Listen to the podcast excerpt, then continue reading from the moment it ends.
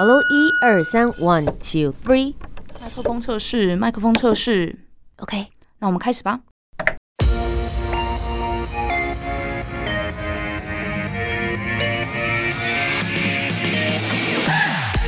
很会说，很会讲，不再是广播主持人的专利。Podcaster 没有限制，没有框架。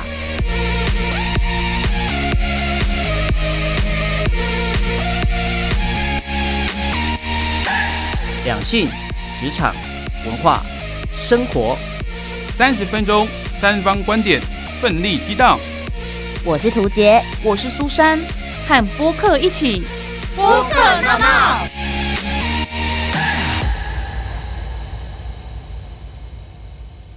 好声音不分平台，和播客一起大闹。欢迎收听播客闹闹。我是图杰，我是苏珊。Ladies and gentlemen，现在大家举起你的右手，举起右手，现在举起来是不是？对，然后把你的右手放在你左手边的心脏，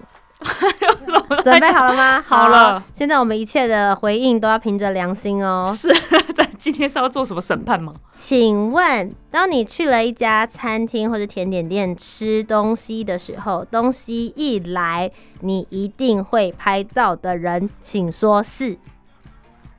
最好你沉默。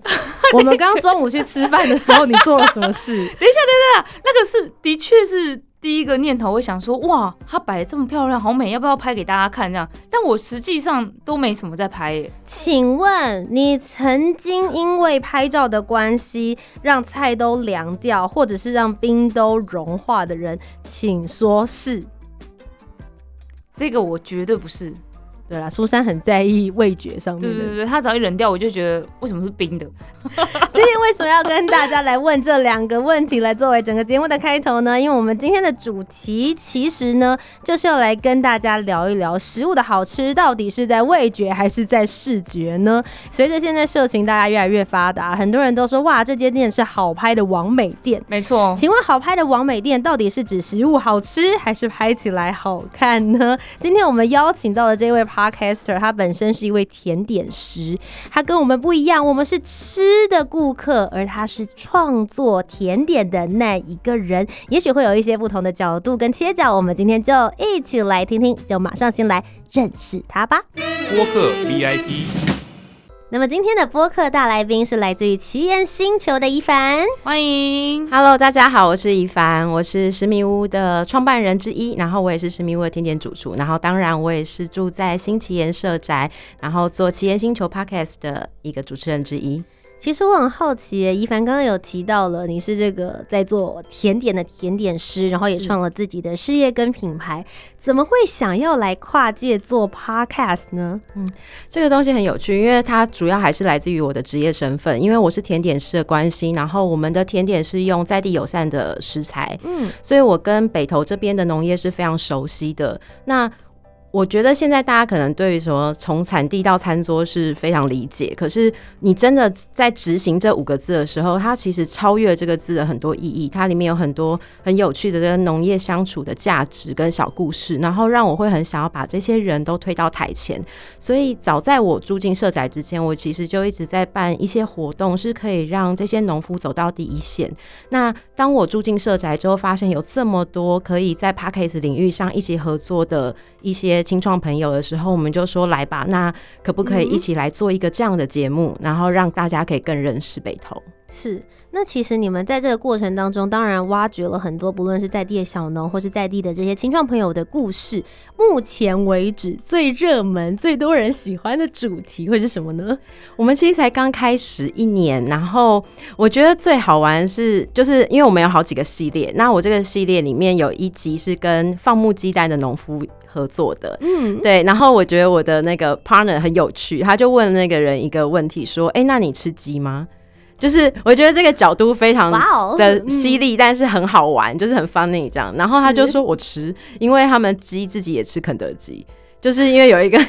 来的来农场拜访的客人带肯德基，然后他的鸡不知道为什么就开始吃肯德基，所以就是对对对、他养的鸡在吃肯德基，对对对对对对对。对我。”光是想象我就觉得 其实因为因为鸡是杂食性的动物，对对对，然后是同类了。对对对，所以我们在在那个过程当中，其实收获了非常多很有趣的故事。然后那个机场的老板，一个很年轻的女生，最后也把这两节 p a c k a g e 分享到她的 FB 上面，嗯。所以那个其实对我们来讲都是一个非常有趣的过程。嗯，因为其实这一些就算是隐藏在产业当中，你如果不深入他们的日常，你不会知道的有趣小瞬间。对啊，嗯嗯，，那其实因为今天特别请到了一凡来到我们的节目当中，我们就会想要好好的 focus 在你自己就是甜点师的这个身份上面，然后跟我们一起来讨论一下。我觉得今天这个主题呢，也是比较是现代。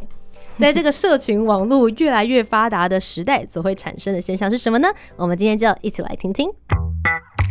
闹闹 Topic。Hello，大家好，我是图杰，我是今天的值班主持人。今天来跟大家分享的主题呢是外表好看的食物是不是会让人觉得比较好吃，食指大动呢？那我们今天最主要因为呃一凡来到我们的现场，所以我们会最主要以甜点这件事情来作为整个的讨论。其实我觉得甜点都会让人家有一种很。梦幻泡泡的感觉，嗯因为通常讲到甜点的时候，大家都可能会想到法式的甜点，然后松软松软的，然后里面的这个 cream 酱会让你觉得很舒服，吃下去的时候很像是恋爱的感觉。它就是透过各种不同的这个原料的组合以及料理方式，让顾客觉得哇好好吃，很享受的那一个瞬间。不过随着人们的生活品质其实变得越来越高。大家对于吃东西这一块的时候，已经是不只是吃到它的原料而已，其实大家更想要吃到的是甜点师对于它有些什么样子的创意，有些什么样子的改变，赋予哪一些的意义，甚至也因为 Instagram，所以让这个食物视觉化开始有了这样子的一个影响。大家会想说，哇，这家甜点不止好吃，而且打卡拍照很漂亮，也开始有这样子的一个感受。所以这样子的概念就变成一个好吃的甜点，不只是味觉，在视觉上面也很需要被重视。那我自己这边呢，会想要分享一个呃我自己的小经验，嗯因为我之前在瑞士念研究所，那我念的其实就是 hospitality，其中有一门课我们在教 plating，就是摆盘。嗯，那我在那个时候摆盘课上面的经验，老师在教，其实我一开始有点不以为然，觉得为什么要这么搞纲？嗯 就是一盘菜的精不精致，或是好不好吃，跟它摆的怎么样有什么关系？吃进去了之后，胃就像是一个果汁机，这样讲可能有点不舒服，但就是你就是吃进去里面啦。那这这件事情，比如说营养成分等等的，其实不会因为你摆的比较好，它的营养成分就特别高。没错，对吧是没错，所以我我那个时候心里真的有这样子的感受。可是那时候老师讲了一句很关键的字。你现在摆盘有学好，本来一盘菜一百块，你现在可以一盘菜卖三百块，哇！这个瞬间有一种商业性的感觉，你知道吗？所以大家当然你就很认真的在去学习这个过程，那他就会说，这其实也是一个品牌化跟视觉化很重要的一个关键。不过我自己后来因为没有继续在这个厨艺或者是相关的产业界里面继续工作，身为一个顾客跟身为一个吃的人，我当然还是会提出一个 question，就是外表好看的食物真的会让人觉得比较好吃吗？那对于一个甜点师来说，在创作的过程，除了味道之外，视觉外观上面又会在意些什么呢？我们在听怡凡的答案之前，先来听听另外一位顾客，也就是我们的吃货苏珊是怎么想的呢？苏珊怎么说？我是苏珊。说到美食，我觉得大家一定常常会说这句话，看起来好好吃哦。哎，，对，因为光从食物的外观就能引发你的食欲，嗯让你愿意吃吃看。那刚刚图姐已经在形容那个甜点，我脑中已经出现非常非常多的画面，我就觉得口水都快流下来了。但是其实有非常多的美食，它的外表看起来都非常的普通，你一定要实际去吃过才知道它有多好吃。比如说臭豆腐，臭豆腐看起来很好看啊，还是我看习惯了，还是就摆了一颗一颗一颗，然后旁边放泡菜，它只是臭。那你告诉我，你举例一个觉得看起来不怎么样但好吃的东西。来，我这边有两个例子。第一个呢，是我小时候看卡通《樱桃小丸子》，有一集他爸爸阿红做了一道地狱料理，叫做令人垂涎的乌龙面。他的做法就是用乌龙面嘛，然后把家里所有的调味料都加在一起，然后拉一拉，看起来我我承认那个，就算他用漫画那种动画画起来，还是很像收水。很像喷的、非常的可怕。然后他的妈妈、姐姐啊都非常的嫌弃，只有小丸子愿意尝试。结果他好吃到每天求爸爸做给他吃。那那我就非常非常好奇到底是什么样的味道，所以我也请我妈做给我吃。果然那个端出来的时候非常的可怕。好有实验精神哦，你这个人。我以前小时候看那种美食节目，都很想知道那个东西到底是不是能够做出来这样子。嗯结果你知道吗？那个味道惊为天人，真的超好吃，真的是令人垂涎的乌龙面，吓死我了。然后第二个例子呢，是今年年初的时候，日本有个电视台一个综艺节目，它做了元旦特辑，邀请了多位名厨来评论三大连锁便利商店的食物。然后全家呢，他们就拿出一个非常自信的一款饭团，叫做和风尾鱼美乃滋饭团。我听起来就觉得还蛮好吃的。对啊，然后呢，摆在各个名厨的桌上桌前的时候呢，嗯有一个意大利餐厅的名厨就只是看着这样把玩，完全不吃。然后主持人就说：“哎、某某大厨怎么了吗？”就是一直跟他来来回回，一直劝他吃，他就是不吃。他说，在评论好不好吃之前，应该要让人想吃，不是吗？但这个饭团让我完全不想吃。我觉得外观应该很重要吧，好不好吃是其次。结果这个厨师事后就被延上了，好多人都去他餐厅放一颗星这样骂他。但是因为当下有另外一个主厨，他给这个饭团合格，他说他有一个认识的人很常吃这个饭团，然后他从来都没有吃过，所以一直很好奇为什么这个人一直在吃。他今天吃了以后才惊觉啊，原来如此。然后他就说了他的海苔啊，他的饭啊，里面还有什么汤汁的味道都浓缩在里头，他有讲解了，所以他就给了合格。所以我真的觉得，虽然我们常常会说啊，看起来好好吃哦，才会想要去进一步尝试它。可是如果你觉得卖相不是很好的食物却是美食，你就这样错过了，不是很可惜吗？所以我会尽量让自己不要有以貌取人的想法。播客这样说，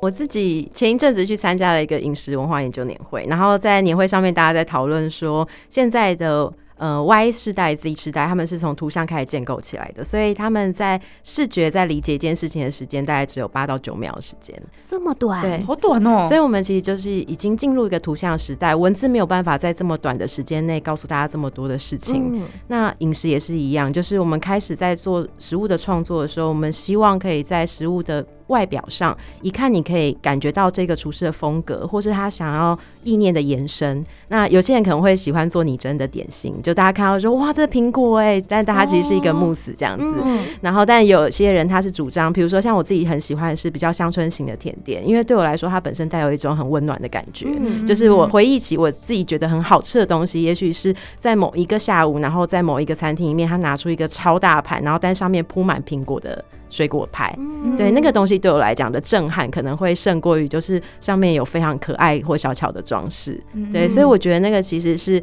外表重要，外表是一个让你开始愿意对这个东西开启理解的一个方法，但它同时也代表了每一个厨师自己心里面所想的事情。嗯，那如果在味觉跟卖相如果只能择其一的时候，你是会怎么样做选择的？我一定是选择味觉，因为我踏入这一行就是因为 吃了一颗很好吃的巧克力，然后那个巧克力在初期的时候，其实它不会是显眼的，它一定是外面是黑黑的这样。嗯但是你咬下去的时候，当里面的那个酸樱桃汁爆出来，然后配合着那个外面脆壳巧克力的口感，然后苦甜咬在一起的时候，然后你就会觉得天啊，这个就是我想要做这一行的原因。所以再怎么样，对我来说，厨师的基础就是如何让这个东西是好吃的、美味的，你自己相信的。你怎么想呢？Let's battle！所以其实我觉得综合一下一凡他目前为止的想法，你应该是想说。外观当然是重要的，但它当然不能够超越味觉。是吃下去的时候才是最大的重点。可是外观也不能因此而偏废，因为它是引起兴趣的第一道关卡，对不对？对，而且其实我们饮食是一个很丰富的过程，就是它嗯不只是视觉，不只是味觉，它还包含触觉跟听觉。嗯比如说我刀子切下去的时候，那个东西是用什么样的状态裂开，它在你耳边产生的声音，跟它的温度，其实是你放到嘴巴之后的味觉。所以其实这些东西都是。很希望大家能够细细体会的，所以有时候看到有人拍照，然后超过三分钟，然后看到蛋糕开始融化的时候，我内心就是有点小小崩溃。我自己前几个礼拜去了蓝屿，然后去了一家冰店，然后那家冰店上面呢就写了一个告示牌，写说请不要拍照超过。冰融化的时间。我们如果看到那个碗上面的水超过某一个界限的话，就是请你下次不要再来了，这样子。对，他就很凶，他很凶，但是我觉得可以理解，就像刚刚怡凡说的，他身为一个甜点师，他做出了这一道料理之后，当然希望满足的是人的胃，而不单单只是眼睛或者是你的按赞数而已。对于你们来说，其实珍惜那个食物从。原料，然后透过你们的巧手跟你们的巧思变成这一道料理的时候，应该是要能够完成它最重要的任务，就是味觉这方面的。是的。那如果看到有人为了打卡、为了拍照，就是会有这样子的冲动，你们会想说啊，原来现在流行是这个样子。比如说刚才做成一个苹果，那我是不是也要来做个苹果，或做个桃子？你们会这样想吗？嗯。就是看个人的喜好，因为其实苹果出来之后，的确是非常多的那个法式的甜点店开始有在做拟真甜点的部分。可是这就关系到，就是厨师他自己真的想要传达的是什么事情嘛？就是比如说，我真的爱的就是。像我师傅做的那一个，外面是纯黑的，然后可是里面却却很有风格跟滋味的。那我在做甜点的时候，其实就会往这个方向去。那如果我自己很喜欢的是外面的，要能够让人家看到一些一看就觉得很兴奋的东西的话，那我就会往那个方向去。甜点师的创作是不是也会有所谓的自己的风格？就像是一个视觉设计师或者是一个建筑设计师，他们可能会有自己特别喜欢的方向。而属于一凡的风格又是什么呢？像我一开始在学甜点的时候，我们可能用的是果泥。所谓果泥，其实就是因为我们是学法式甜点嘛，从巧克力出身。那那个果泥，其实他们也是好的水果，就是他们可能会找，比如说西班牙的西瓜，然后美国的野莓，然后做成一盒盒标准化的果泥，然后味道很丰富。嗯那它的里面的那个糖比那些都是被均一的，所以你在操作做慕斯的时候，那些会非常方便，就是非常好操作。然后你可以在厨房就是不出门，但是你可以创造出这个世界上最好的不同的水果的比例跟平衡。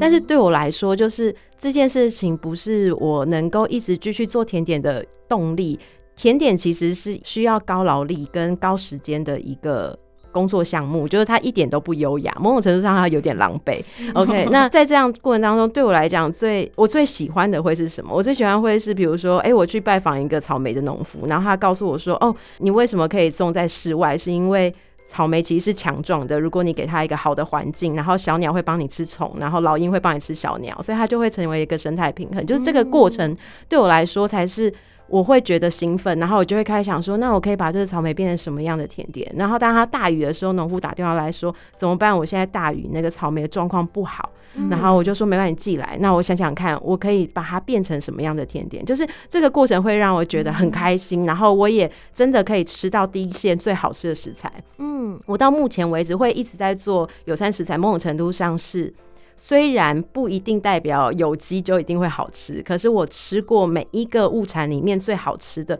通常去回溯它的种植方式都是友善的。嗯，对，所以我就会很开心这样子。哎，我刚才一直在想一件事情，就是我一开始以为果泥它都有按照很完美的比例啦，就是如果常常使用果泥在做甜点的人，你们会觉得，哎，这人怎么都用果泥，都不用真正食材，还是他就会被奉为果泥大师之类的？也不会啊，因为传统的法式 法式甜点就是这个这个路线，但是现在当然他们还是会放上新鲜的水果，就是他们是交互为之这样子，然后只是有些慕斯在当你这样操作的时候，你会比较快能够去处理到最好的状态，这样，嗯。嗯，那就是回到每个厨师自己的偏好，因为他可能就是运用这些果泥，真的创造出超多 layer，然后你一吃就想说，天啊，这人真是天才，果泥大师，也是 没有，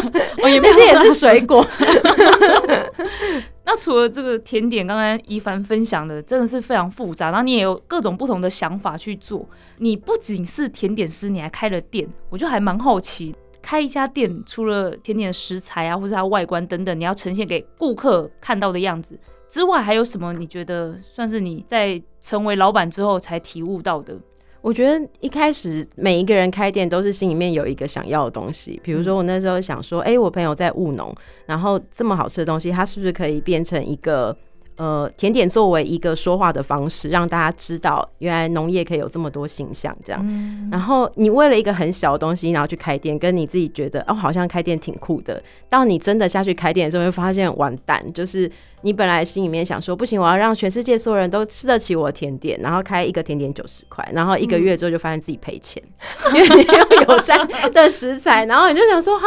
然后于是你就跟你的合伙人开始有一个争执，就是甜点到底是每天吃还是一周吃一次就好了，就是一个很荒唐的一个逻辑，但是某种程度上他在表示你的定价策略跟你所用的食材背后代表的你的目标族群是谁。嗯，那你如何在不违背你的原来的一开始开店的想要的那一件事情而一直走下去呢？这样，所以我们其实后来也经过非常非常多不同的调整，然后也一直在试图让这个店可以更有趣，然后更被大家记得。所以我们的都说，开店最重要的不只是食物本身而已，食物是一个最基础的东西。它其实每一个方面，从经营管理到所有的理解，都是需要去注意的。我觉得刚好刚刚怡凡有提到了，就是定价这件事情。我们前面一开始我有提出我的疑问嘛，我的老师，我的 plating 老师跟我说，如果摆盘摆的好的话，它是能够提高这个食物的售价的。你们有在定定价或在创作甜点的时候有注意到这件事吗？这个刚刚这个理论是对的吗？我们通常在真实在定价的时候，主要是跟着它的食材成本来的，然后会出现一个 range 这样子。然后，但是如果它真的可以让它变得很复杂，可是因为摆盘其实是要花力气的，就是要花人工，你做的所有装饰其实都要人工，所以你通常看到摆盘复杂的东西，它也相对比较昂贵。除了它能创造出更多附加价值，某种程度上是它也创造出了更多人力的需求。嗯，对，所以它一定是会到那个哇，增加就业机会，增加你自己创作的时间，对，对对人家就很时间会越来越长，越来越长这样子。我觉得 OK，很多人现在就是去吃餐厅，或者是去吃一个甜点，我去喝下午茶，重点是要吃这个服务啊，嗯我就是要看到美美的，对，嗯，让你感觉置身在那样子的环境里面。嗯不过，其实我很好奇的事情，是因为一凡，你后来现在在工作以及生根的地方，包含你自己生活的地方，就是在北投，但你自己本身不是北投人嘛？嗯那你移居到北投这一边之后，其实你也开始因为甜点需要这些原料需求，你也跟很多的在地小农去做合作。嗯我很好奇，有很多在台湾的甜点店，他们都会说啊，我的原料是来自于。法国，或是这是来自于日本的牛奶，或是来自于哪里的什么？你觉得他们使用的这些国际食材，跟比较起你现在在就是台湾，然后直接在北投这边跟在地小农合作，你觉得在食材的味道上面，或是在创作上面会有些什么不同吗嗯，有一些基础的食材，我们还是必须要进口啦，所以。？OK，呃，尤其是法式甜点会用到的鲜奶油或奶油，这个部分在台湾的确是比较难取得。嗯那所以我们自己本身也是会有一些食材是来自于国外。那我觉得使用台湾食材有一个最有趣的地方是，你会有很多在国际上没有被发现过的滋味，比如说灯笼果，连我们自己的人都很少吃到，但是你真的 就是一种台湾的很小型的一种果实那，它的味道吃起来是什么？酸的、甜的、涩的？既酸又甜，然后带有一点点很像呃荔枝或是天山竹那样子的味道，很有趣。第一次我第一次听到这就是站在第一线的。我每次只要吃到一个新的水果，我想说：天哪，我做这职业真的太完美了。很值得。我发现了新东西。台湾原生种吗？台湾原生种吗？但是呃。他们农夫说，他们小时候就有这个水果，只是他们不会特别就是把它当成，因为它很难种，然后跟它的量很少，这样子不会拿去卖，对，不会拿去卖，嗯但他们小时候会吃这样子。就只有私厨或是当地人才有机会能够吃得到的，是这个原料。对，就会有这种很有趣的事情发生，这样。我觉得其实一凡还要讲到一点，我觉得我们在前面节目当中都没有提到的事情，我们一直很 focus 在呃外观、原物料、售价、它的味道，但有的时候一个好的食材、好的甜点，它所创作出来的氛围。你是会能够唤起某一些回忆的片段的，嗯，会耶，因为我还做，比如说像澎湖的风炉草的巧克力或什么的。哇，因为因为每一个嗯。岛都有自己的青草茶，我也是后来才知道这件事情，嗯。就是澎湖是风炉草，然后马祖是另外一一群草这样子，嗯台湾是别的这样。然后到澎湖的时候，我那时候做风炉草给他们吃，然后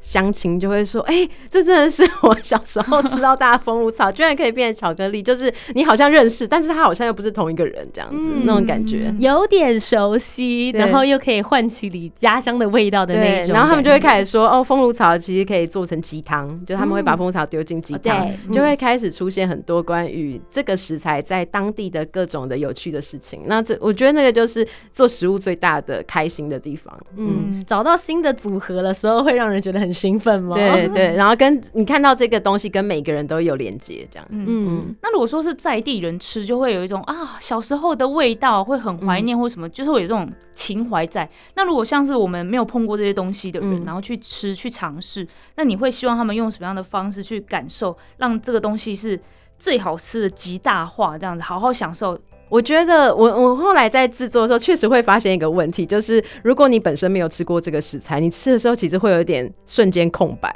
就你会想说他谁？他是什么？对对对对，所以有时候我们会安排一些体验，比如说他先喝了蜂乳草，然后再吃巧克力，然后但是有一个比较简单的方式，是我后来在做的时候，我可能会做一个原味的，然后当然我会做一个，比如说把蜂乳草跟威士忌合在一起。那大家在吃的时候，他就会感受到说威士忌之外一些很有趣的属于蜂乳草，比如说有点像柑橘的香气，尾巴有点薄荷的凉意这样子。那他就会在说，哎、这个是谁？这个是威士忌本身嘛？那他就给了我们一个切口，说，哦，没有，那个是来自于澎湖的一种草。那他本身也会觉得巧克力好吃，然后又再多吸收了一些不同的味道的理解跟累积，这样我们可能就会用这个方式去做。对，因为我们在吃东西的时候都会讲前中后味，但是因为太复杂的话，对大家有点太难受，所以我们通常都会讲说，你吃开心就好，但是你可以帮我好好的感觉一些小小的那个不同的轨迹，因为有时候我们还会偷偷在里面做一些时间性的安排，比如说你一颗十克的巧克力咬下去，它外壳是脆的，但中间有个东西先融化，然后底下最后有一个东西是脆的，所以你在吃味道的时候，它就会有时间性的顺序。你就会感觉一个一个味道慢慢的跑出来，这样子。设计好精细哦。哇，这就是常人家说哇，这个味道好有层次哦。对对对，就是你会故意用一些时间性让那个层次更明显，这样，那那是个很有趣的过程。那我很好奇，一凡，你接下来还有没有什么想要尝试看看的食材原料，或者是不一样的创作？我其实还蛮欢迎大家提供，因为我们这次去了澎湖，然后去了马祖，然后所以做一个礼盒是有来自那个台东的洛神，然后跟高粱合在一起的，对。然后当然有用自己的阳明山的咖啡，再加上桶干做的巧克力，就是有各种很有趣的食材的创作跟联合。所以如果大家对食材有一些有兴趣的部分，也可以来找我们看看怎能不能一起做出一个很酷的巧克力。我有一个 idea，好，我想要，比如说有一盒巧克力，然后可以吃到台湾北中南，然后这是台湾本岛的，然后另外一盒是台湾离岛，然后离岛食材、就是有哎吃完这一盒我们已经做出了离岛恋人的巧克力，跟马祖哦。跟澎湖合作，而且我们十月的时候还会上国宴，就是会去哇对会哦。去介绍这个食材这样子。嗯。我觉得这种也是某种程度的台湾之光让台湾的各地的食材，然后各地的那些味道，可以在不论是一盒巧克力上面，或是一个甜点之中，让大家品尝到，其实也是一件很不错的理念。嗯。嗯，那么今天非常谢谢一凡来到我们的节目当中，真的是让我们两个只是吃甜点的小麻瓜，对啊，我都不知道还有什么前中后。其实每次甜点师会解释什么之类，嗯然后这样会有层次感，对不对？对或者有人在做食品，就嗯吃东西的时候会评论这东西，我都在想说什么意思？这到底是什么意思？什么什么？这不后面有个什么韵味？什么什么意思？都听阿伯呢？嗯那你还好，因为等他在讲的时候我已经吃完了，东西来了先吃下去啊。非常好哦 对，等到他讲完说啊，他感有没你有感觉到那尾韵？糟糕，已经融化完了。我觉得下次大家也可以好好的品尝，就像你可能会好好的感受一个电视广告，或者是你会好好的去闻一瓶香水的味道，一个好的料理，一道好吃的甜点，其实你也可以用这样子的方式去慢慢的品尝跟感受。当然，如果你想要了解更多这些甜点来到桌上之前的这些故事的话，也可以来听听一凡的 podcast 节目，叫做。奇岩星球，那欢迎大家呢，也都可以上网搜寻。今天非常谢谢一凡来到我们的节目当中，谢谢，谢谢谢谢。那如果你们还想要听到我们访问哪一位 Podcaster，欢迎留言告诉我们哦。以上就是今天的节目，我是涂杰，我是苏珊，希望大家可以继续锁定我们的播客闹闹我们下周节目再见，拜拜拜。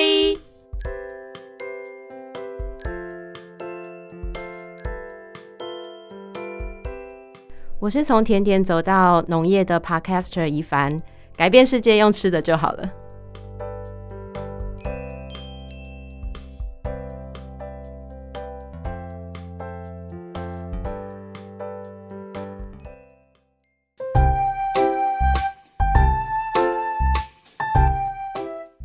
讨论，如果你有更多不同面向的想法，也欢迎可以来留言告诉我们哦。Facebook、Instagram 以及 YouTube 频道搜寻图杰就可以找到我。那如果你搜寻苏珊 Love Music，就可以找到苏珊啦。记得帮我们留下五星的好评，订阅节目。在 Apple Podcast、Spotify、Sound 都可以听得到哦。我们下周见，拜拜